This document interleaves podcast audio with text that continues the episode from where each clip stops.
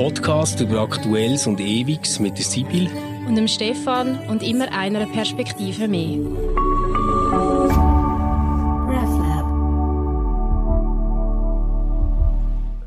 Hallo und herzlich willkommen dir alle, die ähm, vielleicht gemütlich auf dem Sofa, auf der Terrasse oder im Kleiderschrank sitzen.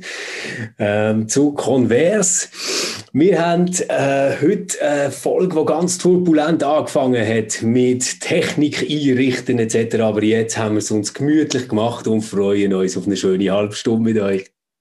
Genau, also gemütlich gemacht hat sich echt der Stefan auf seinem Stuhl. Die Technik funktioniert natürlich echt wieder auch, oder? Und es ist bis schon ein paar Mal war, meine funktioniert nicht und darum sitze mm. ich im Kleiderschrank rein und hoffe... also, How becomes a Klischee a Klischee? genau, aber am Kleiderschrank ähm, in der Hoffnung, dass meine Tonspur nicht allzu fest hält. Ähm, das habe ich mal als Tipp mitbekommen. Dann können wir in der Nähe von einem Kleiderschrank oder im besten in den Kleiderschrank rein, aber ich habe nicht so einen begehbaren Kleiderschrank, wo ich das könnte Noch nicht, Sibyl, noch nicht. aber ich sitze jetzt am Kleiderschrank und falls meine Tonspur irgendwie nicht gut ist, bitte ich das zu verzeihen. Ähm, das ist leider ein technisches Problem, das wir hoffentlich ja. das nächste Mal wieder behoben haben. Ja, super. Hey, und danke vielmals für die tollen Reaktionen, die ihr uns geschickt habt. Ähm, ganz viele von euch haben den Generationentest auch noch gemacht. Und es ist mega interessant gewesen, zu merken, dass einige, ähm, die so zu der Generation ähm, wo, wo quasi so Kinder sind von den Babyboomer, ähm, die haben plötzlich äh, gemerkt, sie zählen nach dem Generationentest zu der Generation Z.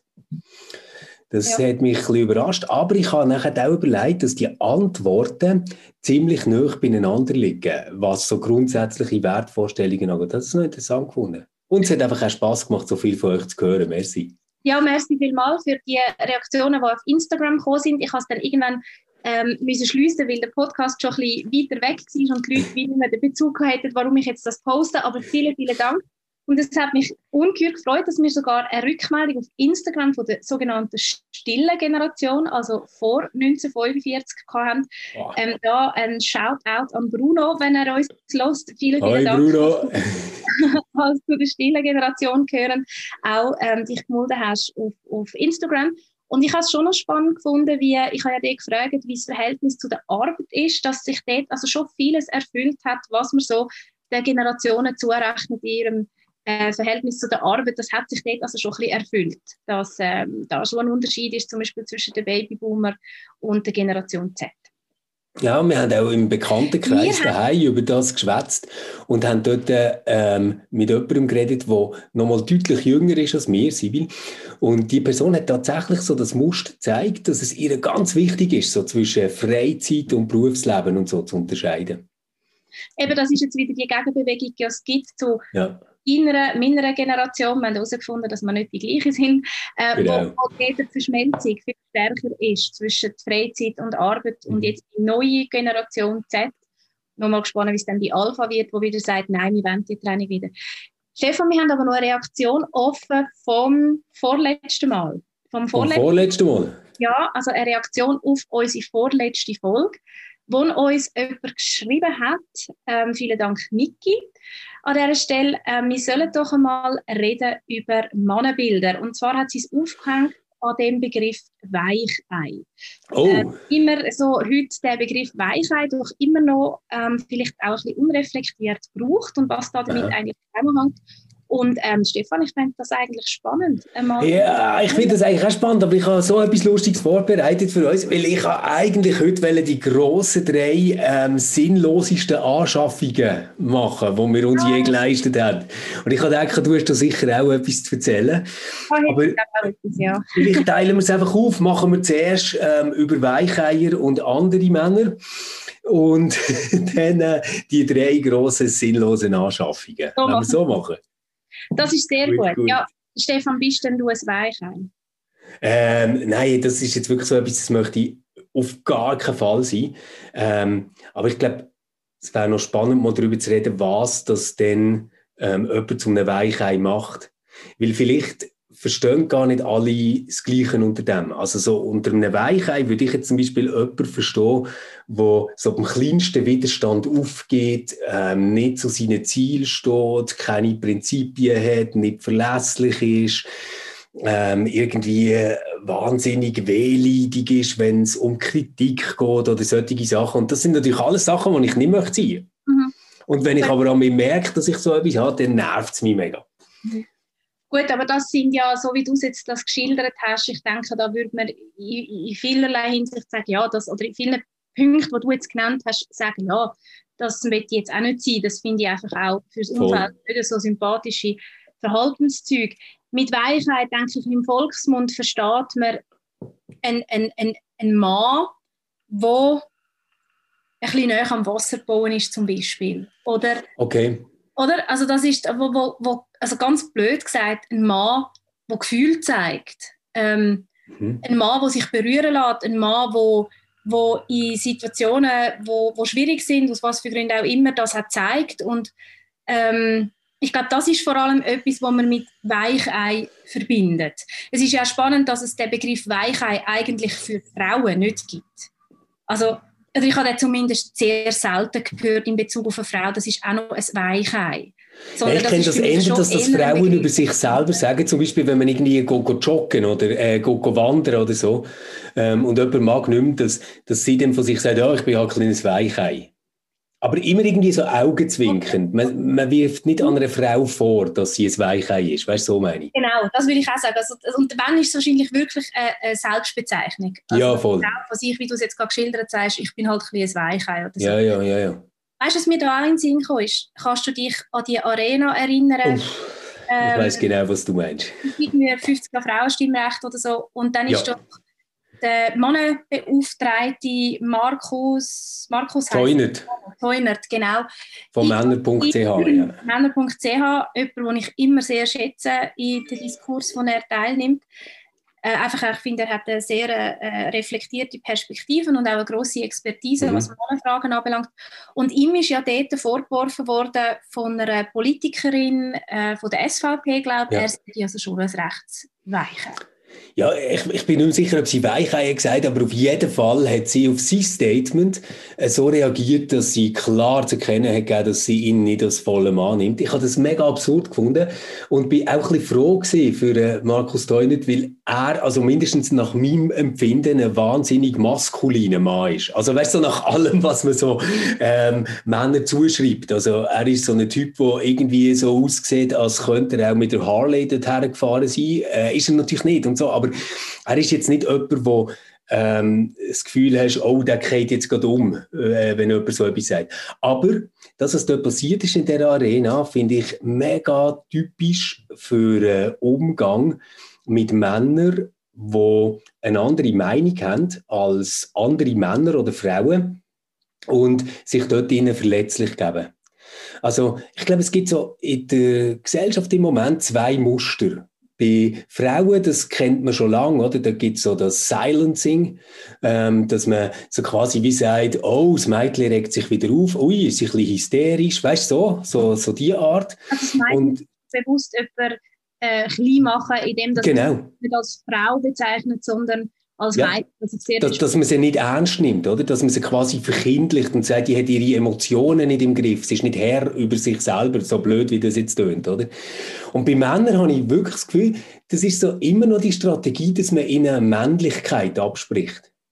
Also, dass man quasi nicht sagt, das ist falsch, was du sagst, sondern dass man einfach sagt, ja, hey, äh, bist du eigentlich noch ein Mann? Also, verstehst du dich eigentlich überhaupt noch als Mann? Es gibt, es gibt ja übrigens in der Theologiegeschichte so den witzigen Fall, wo der Karl Barth über Schleiermacher geschwätzt. Muss man gar nicht kennen, aber es ist einfach, äh, der eine hat irgendwie so, äh, ja, vielleicht etwa 100 Jahre früher gelebt und hat äh, sich sehr am Schöngeistigen hingeht, ganz ein wichtiger äh, Theologe in der Romantik. Und der Karl Barth später über ihn hat gesagt, die Frage ist, ob sich der Schleiermacher überhaupt noch als Mann hat können verstehen. Mhm. Und das ist so etwas ganz Typisches, was sich bis heute ähm, voll durchzieht, würde ich sagen. Aber ist nicht auch so, oder zeigt das nicht auch, dass wir einfach eine lange Tradition von einem sehr, sehr fragwürdigen oder wie man heute auch sagt, toxischen Männlichkeitsbild haben, wo auch gerade für die Männer eigentlich sehr verletzend ist. Also Männer müssen ähm, immer noch, wenn man teilweise so ein bisschen in den Diskussionen schaut, irgendwo Sie müssen, sie müssen stark sein, übrigens auch körperlich stark mhm. sein. Sie müssen gross sein, oder? Das, ist so, das sind so die körperlichen Merkmale, die man würde vielleicht einem Mann zuschreiben, also Muskeln, äh, zumindest Masse, Größe, mhm. ähm, Bartwuchs mhm. in, in, gewissen Kreisen sicher. Das sind so körperlich männliche Attribute und so das, wo man sagt, das macht einen rechten Mann aus. Verstehe mich richtig, wir kommen sehr davon weg, ja. Gott sei Dank. Aber ich glaube, das ist doch auch noch tiefer verankert, als man manchmal meint. Das sind ähm, die, die sich durchsetzen können, die dominant sind, die eben möglichst nicht Gefühl außer Wut. Wut ist durchaus ein berechtigtes Gefühl, das Männer dürfen zeigen Frauen dort eher weniger. Dort ist es dann Hysterie, oder? wenn sie wütend genau, sind. Genau, genau. Ähm, aber Männer, dass Männer sich verletzlich zeigen, in dem Sinn, dass sie sagen, das macht mich traurig oder das Aha. bringt mich in eine Situation, wo ich gar nicht weiß, was ich eigentlich machen sollte. Das ähm, ist irgendetwas, wo immer noch tief in den Köpfen ist und es ist mir es hat mir mal ein Konfirmand, und das ist noch nicht lange her, gesagt, wo wir so über die Bilder geredet haben, übrigens auf den Wunsch von der Konfirmandinnen, dass wir das machen, ähm, darüber geredet haben, hat er gesagt, es ist schon unfair, ihr müsst mal schauen, wenn wir auf dem Fußballplatz umgekehrt sind als Kind, als Buben, ja. hat kein Mensch sich um das gekümmert. Man hat einfach ja. gesagt, steh wieder auf. Sowohl die, die mit einem Fußball gespielt haben, wie auch die am Rand, die zugeschaut mhm. haben, sprich auch die Eltern, haben gefunden, steh wieder auf. Ja. Wenn ein Mädchen umgekehrt ist, sind alle sofort dort angerannt, also sowohl Mitspielerinnen wie auch teilweise die, von, von, die zugeschaut haben. Gesagt, ein ganzes Care-Team ist eingerückt. Ja, komm, ich helfe dir auf. Und, so. und das ist schon, also, das hat mich dann sehr ins Nachdenken gebracht. Mm. Wir versuchen ja heute, Gott sei Dank, unsere Kinder geschlechtsunabhängig erziehen. Ich meine in dem Sinn, dass ein Mädchen mit Auto darf spielen und ein Bub mm. mit Baby darf spielen. Ob sie es dann machen, übrigens, wäre auch noch eine interessante Frage. Ja. Es gibt so wie Mechanismen, die ganz tief in unserem Verhalten drin sind und das hat mich darauf gebracht. Und ich meine, was macht das mit einem Bub, wenn er immer erfährt, ich meine, dem tut es doch ganz genau gleich weh wie dem Mädchen, wenn es umgeht. Ganz genau gleich. Nehme ich an, ja. Wir haben alle ein, ein persönliches Schmerzempfinden, aber das ist in meinen genau. Augen, hat das nicht sehr viel mit dem biologischen Geschlecht zu tun. Ähm, und ihm wird sie signalisiert, ähm, los mal, also das spielt jetzt nicht so eine Rolle, du bist ein Bub, wenn es dir wehtut, ähm, ja. du musst da nicht darum kümmern, wenn es einem Mädchen wehtut. So quasi schluck's runter, oder? Schluck's, also es ist ja. auch irgendwie nicht so ähm, bemerkenswert. Mm. Wobei, weißt, ich kann mich erinnern, schon als ich ein Kind war, äh, vor, also sagen wir etwa 30 Jahren, ähm, ist der Spruch, ein Indianer kennt keinen Schmerz, ähm, problematisiert worden. Also der ist nicht mehr hip gewesen Und zwar nicht wegen dem Wort Indianer, sondern wegen der äh, Geschlechterrolle-Zuschreibung. Und man hat dann schon gesagt, man darf sagen, wenn die etwas traurig macht, darf sagen, wenn, wenn etwas weh macht und so. Ähm, dort glaube ich aber auch, dass ich einfach ein ziemlich lässiges Umfeld hatte. Ich glaube nicht, dass das völlig normal ist. So. Ähm, und nachher später äh, wenn man so in einem Sportverein ist oder so, dann sind das natürlich Sachen gewesen, die überhaupt nicht geschätzt worden sind. Also ich habe Handball gespielt und dort, ähm, ja, ist irgendwie einfach so gewesen, mach ein Tape drüber und mach weiter, oder? Also wirklich so die Art, oder? Ähm, aber ich glaube, du hast wie zwei Sachen angesprochen, die ich mindestens ein bisschen würde unterscheiden. Das eine ist so das Bild, was gilt als männlich oder auch was gilt als attraktiv äh, bei Männern würde ich sagen, es hat wahrscheinlich schon tatsächlich auch einfach einen empirischen Anhalt. Also wenn man jetzt sich vorstellen würde, man würde den Film, äh, also die Verfilmung von äh, Fifty Shades of Grey nachher spielen mit dem Danny DeVito, dann wäre das wahrscheinlich einfach irgendwie ein ziemlich gruseliger Film. Also das, wär, das würde irgendwie nicht ganz klappen, oder? ja. Das ist jetzt, es ist jetzt interessant, dass du das sagst. Ähm, ich habe jetzt gerade sehr müssen, müssen lachen. Äh, äh, übrigens bei Fifty Shades of Grey dort ist etwas ganz Spannendes passiert, wo das verfilmt worden ist. Übrigens, das ist wirklich ein absoluter Schundroman. der Film ist noch schundiger als ein Roman, obwohl das gar nicht möglich ist. Ähm, aber trotzdem habe ich ihn natürlich geschaut, genauso wie ich auch quer den ersten Band gelesen habe, nur schon zum mitreden. Und dort ist ja sehr kritisiert worden, dass der Christian heißt er, glaube Christian mhm. Grey. Viel zu wenig männlich ist im Film. Ja, das stimmt, das also stimmt. Der, der, ist ja dunkelblond, ja. wenn ich ihn richtig im Kopf habe. Der ist zwar schon muskulös, aber man hat sich dort, anscheinend haben die Leserinnen sich einen, einen Südländer vorgestellt. Südländer auch, oder? Da sind wir ja. mit den problematischen Bildern irgendwie noch maskuliner gelten ja. als, als Nordländer. Und, so eine Javier Bardem, oder? Ja, also er so. irgendwie viel archaischer in seinem Aussehen, ja. Was auch immer das jetzt genau heißt. Aber dort ist auch spannend. Also auch, auch, auch der, der es genommen hat, ist ja, ja noch zu wenig männlich. Genau. Aber eben, das sind doch so problematische Kriterien, äh, auch vom Äußerlichen her. Klar, du hast sicher recht, es gibt, gibt auf jeden Fall wahrscheinlich empirische Belege, welche Männer rein von der, vom, vom Äußerlichen her Frauen zum Beispiel auch als attraktiv finden. Mhm. Ich denke, das, das gibt es wirklich. Auch wenn wir wissen, dass die Attraktivität ja dann sich vor allem definiert in der konkreten Begegnung und im in dem, was dann passiert und im, im, im Sein miteinander und ob das matcht oder nicht. Ja, ja. Und, und das Äußerliche wirklich eins von, von, von, von sehr vielen Kriterien ist. Aber ich voll, denke schon, Genau, so wie es bei Frauen auch gibt. Also wenn man ja, ja. fragen, welche Frauen sie attraktiv finden, da gibt es wahrscheinlich auch irgendwo ein Typ Frau, wo wahrscheinlich am meisten attraktiv gefunden wird werden und sehr wahrscheinlich sind das sogar noch irgendwelche ich weiß nicht, äh, biologische Kriterien von Fruchtbarkeit und so, wo tief in uns drin sind. Mhm. Ähm, was, was ich das Problematische finde an dem, ist gar nicht das, dass es de facto so ist, dass viele Männer äh, gewisse Frauen attraktiv finden und viele Frauen gewisse Männer attraktiv finden. Was ich das Schwierige daran finde, ist, dass man den Konnex macht, dass man quasi sagt, ähm, sexuelle Attraktivität steht per se für das, was weiblich ist oder für das, was männlich ist. Also, weil ich finde, ähm, man könnte sich äh, Menschen in viel mehr Facetten denken als nur von ihrem Paarungsverhalten her. Und äh, dort äh, könnte ganz, ganz viel anders als weiblich gelten oder als männlich gelten, als nur das, was man jetzt sexuell anziehend findet. Und was man sexuell anziehend findet, unterliegt ja auch immer einem rechten Bandel. Also das ist ja, äh, ja, das ist nicht etwas, was irgendwie in allen Kulturen für immer gleich ist gesehen oder so. Was ich äh, ähm, auch nicht jetzt irgendwie so das Killerkriterium finde, sondern ich, ich glaube, wir müssten wie äh, das ganze Bild von dem, was ist ein Mann, stärker lösen von dem Biologischen, weißt, was quasi eine Ausgangsbedingung ist, und uns fragen kulturell, was bedeutet das in dieser Gesellschaft, ein Mann sein? Genau. Und, das würde ich auch sagen. Ja. Es gibt ja unterschiedliche Kriterien. Es gibt eben das Biologische, wann bin ich biologischer Mann, wann bin ich biologische Frau. Dann gibt es die sozialen Bilder, also was schaut man gesellschaftlich als männlich und was weiblich an.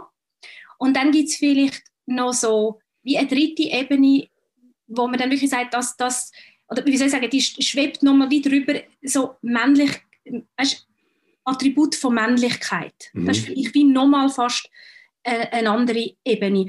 Und spannend daran finde ich übrigens, glaube, wenn man weltweit anschaut, ähm, gibt es seit Jahren, wenn nicht Jahrzehnten, findet eine Feminisierung statt. Und das heißt nicht, dass wir äh, mehr Frauen werden. Äh, unser ja, ehemalige ähm, Präsident vom damals noch SEK hat ja mal die Feminisierung von der Kirche beklagt und hat damit aber gemeint, es habe immer mehr Pfarrerinnen, ähm, ja. da kommen doch Männer nicht mehr Kirche. Er hat dort nicht begriffen, was Feminisierung bedeutet. Feminisierung heißt, dass Gesellschaft immer mehr sogenannt feminine Werte hochhalten. Mhm. Mhm. Und ähm, sogenannt maskuline Werte, und nochmal, das hat nichts mit, mit dem biologischen Geschlecht zu tun, sondern das sind gesellschaftliche, kulturelle Konstrukte, dass die eher abnehmen. Und spannend ja. ist auch, dass in befriedeten Nationen, also Nation, Nationen, die nicht mehr sich im Krieg befinden,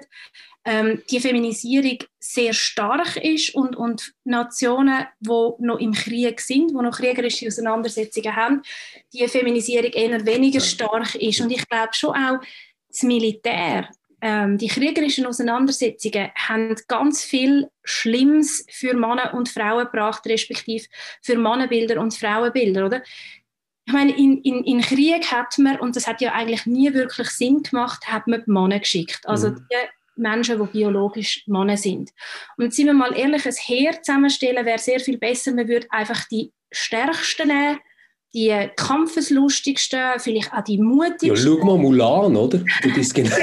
und natürlich auch, selbstverständlich braucht es immer auch solche, die können entsprechend strategisch denken und so weiter. Eigentlich hätte man diese Menschen müssen in den Krieg schicken. Das jetzt gerade, wenn es um die körperliche Stärke geht, da sicher die Männer in der Überzahl oder in der Mehrheit gewesen wäre, ist klar, aber sind wir ehrlich, es gibt auch sehr viele Frauen, die körperlich stärker ja. sind als Männer.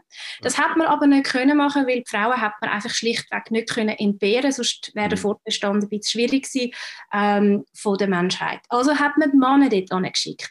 Und bis auf wenige ähm, Exponenten hat wohl niemand Lust, in den Krieg zu ziehen und andere Nein. umbringen. Also hast du müssen ein Menschenbild oder eben in dem Fall ein Mannenbild kreieren, wo Krieger sind. Das heißt, du hast ihnen müssen abtrainieren, Empathie abtrainieren. Du hast mhm. ihnen müssen, äh, Dominanz antrainieren. Du hast sie müssen eben gefühlskalt machen. Und das ist, glaube ich, etwas, wo, wo sehr tief heute noch nachwirkt. Also, dass Männer lange Zeit einfach die sind, die in den Krieg gezogen sind. Und entsprechend hat man sie auch erzogen. Ja, also das, das äh, finde ich, find ich sehr plausibel. Ich glaube auch, dass dahinter irgendwie ein Bild steht von einer Welt oder von einer ähm, Gesellschaft, wo es immer darum geht, ähm, zu dominieren und sich durchzusetzen. Und der Krieg ist wahrscheinlich eine Art ähm, von der Durchsetzung, von der ähm, Rivalität, das auszutragen, äh, äh, ganz furchtbar. Ich glaube aber auch, dass wir immer noch ähm, in der Geschäftswelt zum Teil solche, äh, ja, wie, wie, will man dem sagen, wie Fossile haben von, von dem Ganzen, oder? Also man so wie das Gefühl hat, ähm, so das dominante Alpha-Männchen regelt den Betrieb. De facto, also jetzt rein empirisch, weiß man ja, dass es fast nichts Schädliches gibt als das ähm, für den Erfolg von einem Team. Ähm, dass es viel, viel besser ist, wenn du eine grosse Diversität hast, dir Mechanismen überlegst, dass man die Stillen auch hört, ähm, wie das Kreativität zum Zug kommt etc. Aber so Koksnase mit äh, trainierten Bizeps, Oberarm ist meistens nicht unbedingt der wirklich gute Entscheidungsträger, oder? Ja, und spannend ist ja da, dass Männer, und das wäre jetzt auch wieder, müssen wir jetzt wieder herleiten, ist das ähm, tatsächlich eine biologische Komponente, die da spielt. Ähm, das ist etwas, wo man heute teilweise fast nicht mehr darf sagen, dass es auch noch biologische Unterschiede gibt. Ich glaube, Gibt's aber. Ich glaube, also ich wäre auch skeptisch, das grundsätzlich einfach vom Tisch zu wissen. Ich verstehe, warum man das will, ähm, möglichst nicht mehr thematisieren, weil mit dem ganz viel Schlimmes mhm. ähm, passiert ist und ganz viel Schlimmes rechtfertigt wurde. Ich glaube aber ganz aus der Diskussion darf es nicht verschwinden. Aber interessant ist, dass Männer, wenn man, wenn man Studien anschaut, ähm, sich sehr, also sehr viel mehr als Frauen ähm, so, wie soll ich sagen, hingezogen fühlen zu, oder es spielt für sie eine große Rolle, Hierarchie und Loyalität. Mhm. Also sie haben gern klare Strukturen, sie haben, wissen gern, wer ihr Anführer ist. Sie sind in dem Sinn hierarchiegläubiger, autoritätsgläubiger, als das Frauen sind. Frauen haben nicht so einen Respekt vor Autoritäten, wie, wie Männer das haben. Und ein Gedanke, was es auch viel mehr bei den Männern gibt, ist die, die Frage von, ich muss loyal sein. Ich muss loyal ja. sein mit meinen Brüdern und ich definiere mich auch via Ausschluss von anderen. Also wir als Gruppe, für unsere Identität ist wichtig, dass wir eben andere ausschliessen. Ähm, ja. Das macht etwas mit, mit unserer Identität. Und auch da ist ja in den Untersuchungen sind Frauen eher inklusiv. Ähm, genau eher Leute mit einbeziehen, haben weniger Lust auf so klar ähm, abgetrennte eben Brüderverein oder wie man das nennen ähm, Das ist schon interessant. Ich glaube aber auch, dass das stark, stark kulturell gewachsen ist, indem dass eben Männer einfach vielfach nicht zuletzt, um wieder aufs Militär zu kommen, in so, in so mhm. Vereinen sind und, und, und man sie wie dort erzogen hat. Ja, und oder, zum Teil ist es so ein bisschen eine Hu-Nein-Frage. Also quasi sind wir zu dieser Gesellschaft geworden wegen dem äh, Männerbild, das man konstruiert hat, oder auch ein Frauenbild natürlich dann komplementär dazu. Oder ähm, haben wir quasi die Bilder so konstruiert, weil wir so eine Gesellschaft sind. Also das ist irgendwie, ich glaube, das steht alles immer in einer mega Wechselwirkung. Was ich schon krass finde, ist, dass wir heute eigentlich in einer absolut modernen, technologiefreundlichen, super medizinversorgten Gesellschaft leben und auch äh, jetzt wirklich im reichen, gebildeten, fortschrittlichen Westen immer noch eine fünf Jahre tiefere Lebenserwartung bei Männern als bei Frauen haben. Und wenn man echt schauen, was das liegt, dann ist es eben nicht so, dass einfach sagen, ja, da gibt es super biologische Gründe, wo, wo das erklären. Es sind im Moment auch gerade nicht Krieg, Gott sei Dank, sondern es sind wirklich das, dass Männer einfach Vorsorgeuntersuchungen meiden, nicht zu Ärzten gehen, viel häufiger unter Verkehrstoten sind, ähm, noch einen krasseren Alkohol- und Nikotinkonsum haben als Frauen. Zum Beispiel sehe ich jetzt gerade, ich, ich habe gedacht, ich will schnell schauen, was die Gründe sind für das. Und da kann ich jetzt lesen, Männer in der Schweiz essen im Schnitt pro Woche 1,1 Kilo Fleisch. Und Frauen gerade mal 600 Gramm. das ist schon noch Genau, jetzt ja. mal, wir mal die ökologische Perspektive da noch weglassen. Ja, das, aber schau, da sind wir wieder beim Bub auf dem Fußballplatz, der umgeht. Wenn du natürlich erzogen wirst, im, im Gefühl von, hm, wenn mir etwas wehtut, spielt das keine Rolle. Mhm. Oder du, also ich glaube, zur Self-Care musst du auch erzogen und befähigt werden. Und wenn ja. wir das mit unseren Buben schon nicht machen, wenn wir ihnen auf irgendeine Art und Weise suggerieren oder auch wenn das gemacht wird, lassen, es ist im Fall nicht so schlimm, ähm, tu jetzt nicht so, wenn dir etwas wehtut, du bist ja ein Bub, oder? Mhm. Ähm, wenn wir das machen, dann müssen wir uns doch nicht wundern, dass man nicht in Vorsorgeuntersuchungen ja, genau. Wir müssen unsere Buben genau zugleich, also wir müssen auf Gefühl von, also das ist jetzt eine totale Binsenweisheit, wenn ich das sage, aber wir müssen natürlich Buben und Mädchen und alles dazwischen genau gleich erziehen, wenn es um den Umgang mit den eigenen Gefühlen, den eigenen Bedürfnissen, der eigenen Befindlichkeit geht.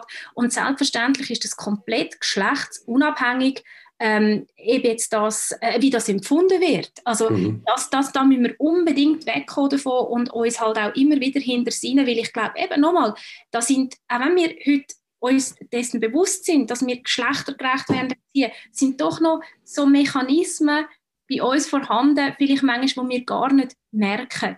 Ja, ja. Und ich meine, oder die, die toxische Männlichkeit, wo ja nichts mit dem biologischen Mann zu tun hat, sondern eben mit den mhm. Männlichkeitsbildern, die kulturell auch entstanden sind, die schadet zu einem grossen Teil auch der Mann selber. Voll. Und ich, ich muss aber auch sagen, ich bin amigs gar nicht so sicher, ob es wirklich einfach ein Bild ist. Also ich zum Beispiel habe jetzt nicht ein Männerbild, das mich daran hindert, zum Arzt zu gehen. Wirklich nicht. Das ist es überhaupt nicht. Ich finde das auch keine Schwäche, wenn man das macht äh, oder so. Sondern ich habe einfach Angst vor Ärzten. Und ich bin, ich bin mega gut, immer alle Sachen zu verdrängen, die mir Angst machen, also gehe ich nicht. Weißt du so? Und das, was halt dann schon ist, ist irgendwie, ich habe jetzt auch nicht irgendwie gerade zehn Freunde, die ständig darüber reden, dass sie irgendwelche Vorsorgeuntersuchungen machen. Und dann ist das irgendwie halt wie nicht so ganz bewusst. Aber Sibyl, wenn es dir recht ist, würde ich gerne so langsam, ich habe jetzt nämlich gerade interessante Facts gefunden, in so einer Überleitung gehen zu uns einen grossen Dreh und noch schnell ein kleines Quiz machen mit drei Fragen an dich ähm, zum Thema Männlichkeit. Wenn wir mal schauen, ob du das herausfindest du hast eine neue Liebe zu Quiz. Äh, genau. dass nachher du nach dem Desaster vom letzten ja, Mal eben nein. dich nochmal an ein Quiz anwagst. Das ich, ich, ich habe natürlich ein Quiz gefunden, das heißt Wie männlich bist du? Ich habe es dann kurz überflogen vorher und habe gemerkt, das kommt nicht gut. Ich habe jetzt aber drei interessante Facts rausgesucht ähm, und mache quasi selber ein Stefan-Quiz mit der Sibyl. Also, wir haben schon mal herausgefunden, Männer haben fünf Jahre tiefere Lebenserwartung. Jetzt gibt es aber so das nächste Klischee, das ist, Männer reden weniger als Frauen. Ist das wahr oder nicht? Also das ist jetzt ganz blöd, wenn du mich das fragst, weil mir mein Umfeld aufgrund von mir eher weniger zu Wort kommt. Also, dass äh, Männer oder Frauen sind, ich rede einfach leider wirklich so viel, dass ich mich immer wieder muss an der eigenen Nase nehmen und sagen, du, will, also, du führst ja da nicht einen Monolog, sondern du willst yeah. ja irgendwo mit anderen zusammen reden. äh, bitte, bitte nimm dich selber zurück. Also das kann ich nicht beantworten. Okay, okay. Also, ähm, wenn man es so empirisch anschaut, ähm, das haben wir mit äh, 400 Menschen untersucht, also je 200, dann ist es etwa so gewesen, dass Männer 15.700 Wörter am Tag geredet haben und Frauen 16.200. Das ist aber kein signifikanter Unterschied gewesen und erklärt sich mit so Einzelfiguren, wie der Sibyl vorher natürlich tiptop der Unterschied äh, von diesen 500 Wörtern. Jetzt kommt eine spannende Frage. Das äh, bin ich gespannt, was du denkst. Es gibt ja Männer, die verdienen mehr als Frauen, die sie mit in Beziehung leben. Und es gibt solche, die sind finanziell abhängig ähm, von der Frau, wo sie mit ihnen zusammenleben. Wer geht mehr fremd? Entschuldigung, ich habe die Frage nicht verstanden. Welche Männer gehen mehr fremd? Die, so. die finanziell abhängig sind von ihrer Partnerin oder ja. die, die eigenständig sind finanziell?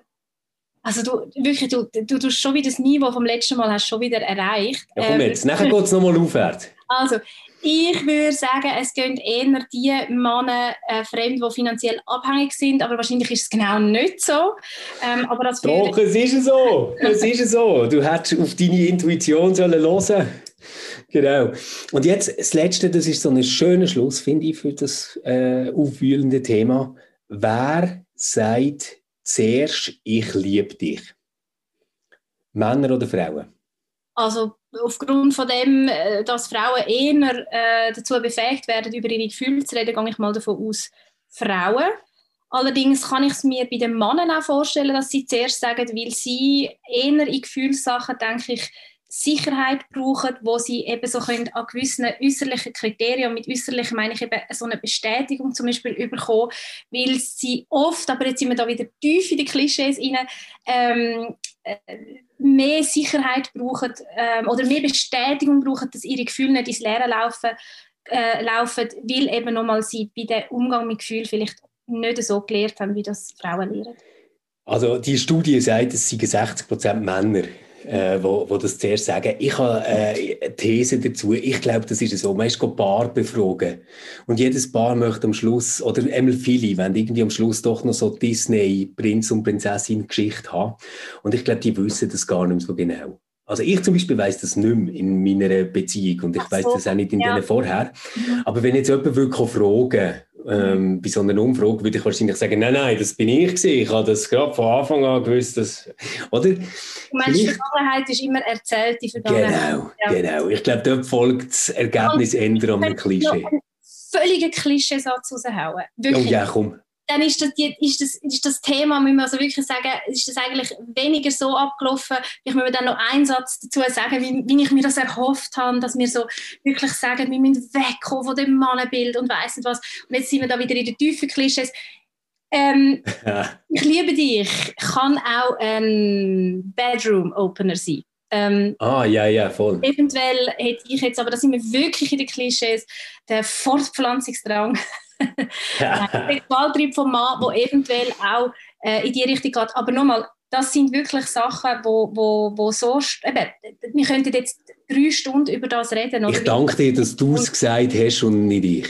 ich glaube auch wirklich, dass das ähm, in vielen, vielen Bereichen nicht standhalten Dass wenn man ja, ja. reinschaut, dass das nicht stimmt und dass mhm. ich glaube, dass wir da eine ganze, äh, äh, äh, halt eine sogenannt männlich prägte Vorstellung von Sexualität haben, wenn man dann Männern einen stärkeren Sexualtrieb zuspricht. Ich glaube, wenn man Sexualität viel, viel weiter und auch der Sexualität entsprechend fassen, dann würde man nie zu so einer Aussage kommen. Voll, Nein, das glaube ich auch. Gut, komm, wir verlassen es mittlerweile doch ein bisschen dünn gewordenen Eis und gehen zum spaßigen Teil von unserer Folge über. Die sinnlosesten Sachen, ähm, die wir dafür Geld ausgegeben haben. Hast du schon drei herausgefunden? Ja, du tust mich immer so challengen, dass ich während wir reden da noch... Ja, genau. Ja. Das habe ich jetzt aber auch müssen mit dem Männerbilder-Thema. Ja, ja, das stimmt. Das stimmt. Und ja. hast du noch immer ein Quiz ähm, dir überlegen. Das stimmt. Also wir sind da eigentlich in der gleichen Situation. Also ja, ich, ich, etwas ist mir natürlich sofort in den Sinn gekommen. Ähm, da denke ich, das haben wir wahrscheinlich beide oder du wirst mir zumindest zustimmen, wenn du nicht ähm, aufgeschrieben hast. Gewisse Sachen, die man meint, bräuchten wir für Babys. Oh, das habe ich nicht aufgeschrieben, aber ich habe etwas, was in eine ähnliche Richtung geht. Erzähl. Also, äh, einfach was mir in den Sinn kam, ist, ich könnte natürlich jetzt auch Schuhe für Babys nehmen, was ein ja. völlig Nonsens ist, aber das ist jetzt nicht etwas, Voll. was wir selber gekauft haben, aber was wir tatsächlich haben, wir haben einen Newborn-Einsatz für eine Achtung Babybadwanne. Also das heisst, Was? wir haben schon eine Babybadwanne. Wir eine Babybadwanne und einen Einsatz gekauft. Und dann haben wir noch ein New, also das hat uns dann gesagt, wir müssen aber noch einen Newborn-Einsatz haben.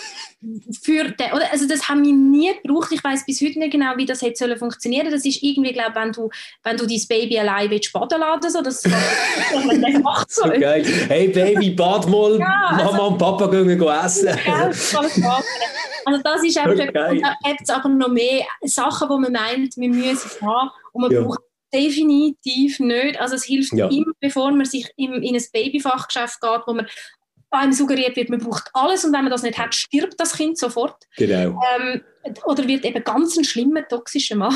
das, das, lieber nicht, sondern lieber Kinder, erfahrene Menschen fragen, hey, was braucht es wirklich? Und ja, das stimmt. Sich das Zeug auslehnen oder fragen, hat jemand etwas, was er nicht mehr braucht? Weil genau. da kann man sehr viel Geld sparen und eben auch unseren Konsum ein bisschen einschränken. Das ist ein super Punkt. Uns ist das passiert mit dem Chariot. Also wir sind so eine autofreie Familie ähm, und haben äh, so einen Wagen, wo man kann ans Velo hängen kann für Kinder. Und du kannst natürlich nicht das Neugeborenes einfach in so einen Wagen setzen, weil die können scheint noch gar nicht sitzen. Und was man jetzt dort entwickelt hat, sind so quasi wie Hängematten, wo man dort reinhängen kann. Und ich, gell, so völlig übermotivierter werdender Vater, hol natürlich sofort so eine Hängematte für irgendwie 99 Franken im äh, Veloladen. Und nachher, wo aber das Kind auf der Welt war, siehst du, so, das ist so fucking klein und zerbrechlich. Du würdest es niemals in so einen Wagen legen, bevor das sitzen kann. Ich, ich mich, was sind das für Eltern, die ihre Kinder in Hängematten ähm, versorgen, weißt, und nachher fahren sie irgendwie über so Pflastersteine drüber oder irgend so etwas. Hey, das ist ja völlig gaga. Ich meine, das ist irgendwie so, wenn dein Kind schütteln aber nicht ins Gefängnis, dann brauchst du so eine Hängematte, oder? Ja, Nein, bei mir ähm, auf Platz 3 ist etwas ganz Ähnliches, ähm, nämlich Spielsachen für Kinder, wo sie eigentlich noch im falschen Alter sind dafür. Mhm. Also Aquaplay ist bei uns so etwas gesehen, haben wir ihnen gekauft, wo sie etwa zwei sind Sie haben einfach die ganzen Teile auseinandergerissen, alles kaputt gemacht und zerlegt und fertig ist mit dem Aquaplay. Oder ich habe es jetzt gerade äh, nochmal nachgeschaut, vor fünf Jahren habe ich ähm, Theo ein Lego gekauft für Zehnjährige. Und ich habe dann auch alles zusammengebaut für ihn. Ich habe es noch recht komplex gefunden. Du hast es nämlich nicht für den Theo gekauft. Oh, das stimmt. Ja? Aber weil du das nicht gelernt hast, dass du kannst auf deine Bedürfnisse, die vielleicht ja. nicht ganz so männlich sind, Acht ja. geben, hast du gesagt, ich kaufe es für den Theo, aber der Stefan hat Stefan. Ja, das stimmt. Das ist wahrscheinlich so gesehen. Und er hat natürlich alles gekillt, oder? Also weißt, ich habe wirklich so, ähm, was, was ist es von Ninjago, so einen krassen Turm, wo man kann irgendwie Kämpfe machen kann und du kannst irgendwie immer so Türen verschieben und eine Kanone kommt raus und irgendwo geht das Licht an und so. Aber das hat er alles zerlegt. Es gibt nichts ja, mehr von dem. Aber solange er es nur, ja, für sich zerlegt hat, ich meine, stell dir vor, er hat es gegessen. Ja, das, wäre scheiße, genau. Also, ich meine, zuerst essen sie das ja. Also, äh, ja, das stimmt. Und verschlucken es und das ist, genau. Darum also, ja, gibt es ja die grossen Lego. Hat, hat, da, hat jede und jede eine Geschichte. Ja, voll. Ich glaube, beim nächsten eben auch, beim nächsten Thema, weil ich es auch ein bisschen müssen, wenn ich mir jetzt überlegt ein bisschen grösser fassen, Küchensachen. Nein, das habe ich im Fall auch. Das ist ja auch lustig. Okay. Und zwar, bei mir gibt es so zwei Aspekte von Küchensachen, die ich kaufe. Okay. Das erste und nicht brauchen, oder? Das erste ist, du jetzt, wo wir in dem Hotel waren und jeden Morgen frischen Saft hatten, das war schon yeah. total toll. Gewesen. Ich dachte, ja. wir kaufen uns so eine Saftpresse. Weißt, und dann machen Mit einer Zentrifuge, oder? Ja, dann machen wir, und du kannst einen ganzen Äpfel rein tun.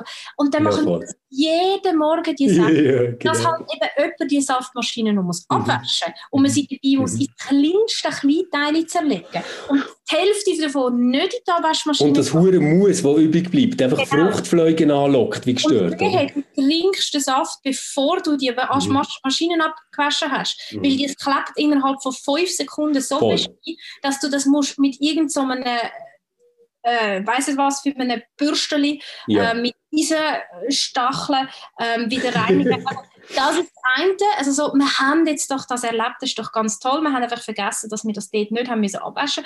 Und yeah. das zweite ist, du ich bin im Fall jetzt jemand, der selber Joghurt macht. Oh, weißt, genau in die Falle bin ich eben tappt. Die Industrieprodukte, die ja mhm. auch so schädlich sind und so. Jetzt ja. werden wir eine Familie, die selber Joghurt macht. Dann kauft man sich so eine Joghurtmaschine und unsere ist also tatsächlich einmal gebraucht jetzt bei ja. meinen Eltern, die jetzt auch noch das Gefühl haben, vielleicht möchten sie einmal selber Joghurt. Ich glaube, ich habe noch keins selber sie gemacht. Machen es auch nicht. Also das sind so, weißt du, so, das ist dann so verbunden mit einem mhm scheinbar neuen Bewusstsein und einem neuen genau. Lifestyle. Genau. So, so wie Leute, die sich Brotbackautomaten kaufen. Aber weißt du, was ich mir gekauft habe? Auch ein mega Blödsinn. Ähm, tönt zuerst voll geil, eine Glassemaschine. Ja, das ist also das. Tönt super, tönt wirklich super, oder? Weil du kannst irgendwie jetzt endlich nicht mit dem schlimmen Zucker und kannst jeden Geschmack machen, was sie gerne haben und es ist so richtig etwas Tolles gelassen. Ähm, ja, geht einfach mega lang bis du nachher Glasse hast. Und äh, bei Kindern ist das ja so, die sagen so, kann ich eine Glasse haben? Und dann kannst du nicht sagen, ja, in viereinhalb Stunden kannst du eine Glasse haben. Was hättest denn du gern für einen Geschmack? Der Papi rennt in den Gob und holt Mandeln, die wir zuerst rösten und nachher drei Viertelstunde in Milch auskochen und dann die Milch kalt werden, bis wir es eingießen können, oder? Und das ja. funktioniert eben nie und darum merkst du nachher irgendwie trotzdem, es hat irgendwie Sinn, dass der Detailhändler dir die Dinge in Kartons verkauft umso größere Bewunderung aufrecht für all die Leute, die die Maschinen die tatsächlich brauchen und fest in ihren Alltag integriert haben und sich das wirklich immer selber machen. Ich, äh, ja, immer nochmal. Oder die suchen einen Job oder ein Hobby oder so. Das ist auch okay. Das ist ja auch ein Hobby. Das ist auch etwas Schönes. Ähm, eins bei mir, Stefan, mhm. wäre heute nicht möglich. Oh. Kannst du dich erinnern, aber es bleibt für mich wirklich, also muss das schnell einschieben, es bleibt für mich wirklich das, unsinnigste Ding, das ich je gekauft habe. Tamagotchi? Nein, das habe ich okay. unsinnig gefunden. Das, okay. ich, das hat mir super viele vergnügliche Stunden bereitet. Nein, kannst du dich noch an Home Shopping Kanal erinnern? Ja, logisch. Die gibt es heute, glaube ich, schon auch noch, aber man schaut ja heute nicht mehr so Fernsehen.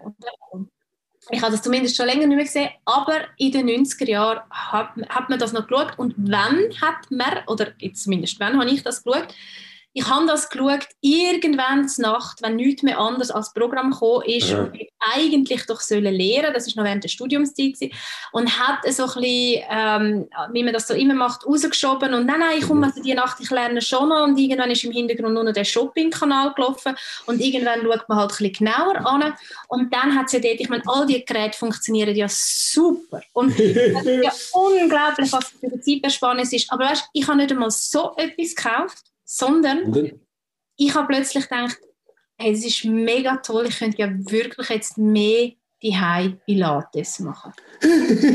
okay, okay, geil. Und weißt, dann werde ich so ganz sportlich und das ist ja, ja. wirklich, oder die Frau hat das so gut erklärt, hey, das sind nur 20 Minuten am Tag, wo okay. du musst angehen auf deine Matte und wer hat dann schon nicht 20 Minuten am Tag? Jeder Super. Jetzt, aber weißt, wenn ich dir jetzt sagen ich habe eine Pilates-DVD gekauft, wirst du sagen, ja gut, dass es so fest ist, dass jetzt nicht Platz 1. Das ist aber immer nicht so. Ich habe nicht eine Pilates-DVD gekauft. Sondern ich war Ende der 90er Jahre wo man ja eigentlich schon fast DVDs hatte. Ja. Fast, oder man hat sogar schon gehabt. Du hast eine VHS gekauft. Nein, Stefan, nein, nein. Das wäre auch noch nicht Platz 1. Eine VHS-Kassette wäre nicht ah, Platz oh, oh. 1. Ich habe 12 gekauft. die Folge. Die hast du nicht ein VHS gehabt, sondern ein ganzer Kurs gewesen. Und der ist auf 12 VHS-Kassetten. So geil. Und ich habe Ende der 90er Jahre, wo man wirklich eigentlich keine VHS-Kassette ja. mehr Fünf Pilates VHS-Kassetten gekauft. Oh shit, okay, das ist wirklich weißt gut. Weißt du, wie viel Platz zwölf VHS-Kassetten irgendwo zu verstauen? Shit, und das, das alles würde auf einen kleinen USB-Stick passen. Ja, und ich habe das nicht in den 80er Jahren gekauft, wo man gesagt hat, so neue Nein, nein, nein, nein. Ende von den 90 Hey, irgendwann wird das voll retro und du kannst irgendwie, weißt du, so dein Wohnzimmer so mit so äh, Lavalampen einrichten, wo man ja dann auch hatte und die VHS-Kassetten ablassen und mit deinen Kolleginnen und Kollegen die äh, lustigen Übungen noch machen. Die existieren eben nicht mehr so, wie ich auch keinen VHS-Player mehr habe, aber ähm, ja, das ist tatsächlich so richtig Geld in Sand gesetzt. Oh, jetzt ist meins irgendwie gerade so banal neben ihm. Ich finde ich find dies so gut. Äh, bei mir ist wirklich das, kennst du das, du möchtest gerne ein neues Sofa. Mhm. Und dann gehst du schauen, was kosten richtige Sofas. Und dann findest du raus, es gibt aber irgendwie auch so Anbieter, die machen ganz günstige Sofas. Und das war unser Riesenfehler. Wir haben einfach keinen Bock gehabt, uns das richtige Sofa zu kaufen, weil es uns zu teuer war. Und haben dann den Kauf gemacht von einem viel zu kleinen, unbequemen Sofa, wo zwar irgendwie drei Wochen voll geil hat ausgesehen, bis jemand wirklich drauf gesessen ist. Weil dann bekommt es so Duellen und es ist einfach nicht schön. Ähm, und natürlich, es ist völlig klar, zu was es führt. Du fährst das Ding nach etwa einem Dreivierteljahr auf den Sperrmüll und holst mit dem anderen Auto das neue Sofa ab, das du dann gerade hättest sollen nehmen Manchmal lohnt es sich wirklich in Qualität zu investieren. Es ist sogar finanziell nachhaltiger. Ja. Stefan, ähm, ich glaube, wir machen hier einen Punkt. Genau. Wir freuen uns über eure unnützen Käufe, die ihr gemacht habt, als Warnung, ähm, dass wir nicht auch in die Falle tappen. Und wir freuen uns auch über Feedback zu einem wichtigen Thema, das wir heute wirklich nur haben können antippen ähm, und sicher nicht in der Tiefe, was es verdient hat, auch im Detail zu reden. Aber ähm, wenn wir miteinander dafür nachher in die Diskussion darüber kommen, umso besser. Dann erkläre ich als äh, Mann auch noch einmal alles und äh, genau, äh, sage, so ist es. wir würden uns freuen. Wie seht ihr das mit Männer- und Frauenbildern oder jetzt in dem Bereich, äh, oder in Bezug auf die heutige Folge vor allem mit Mannenbildern? Fühlen, fühlen ihr euch da vertreten als Mann äh, und so weiter? Wie gesagt, wir freuen uns immer über Feedback. Wünschen euch von Herzen frohe Ostern, besonders immer noch in dieser Pandemiezeit und wir hören uns wieder in zwei Wochen. Und kaufen keine Eierschneider im Teleshopping. So Ciao zusammen. Tschüss miteinander. RefLab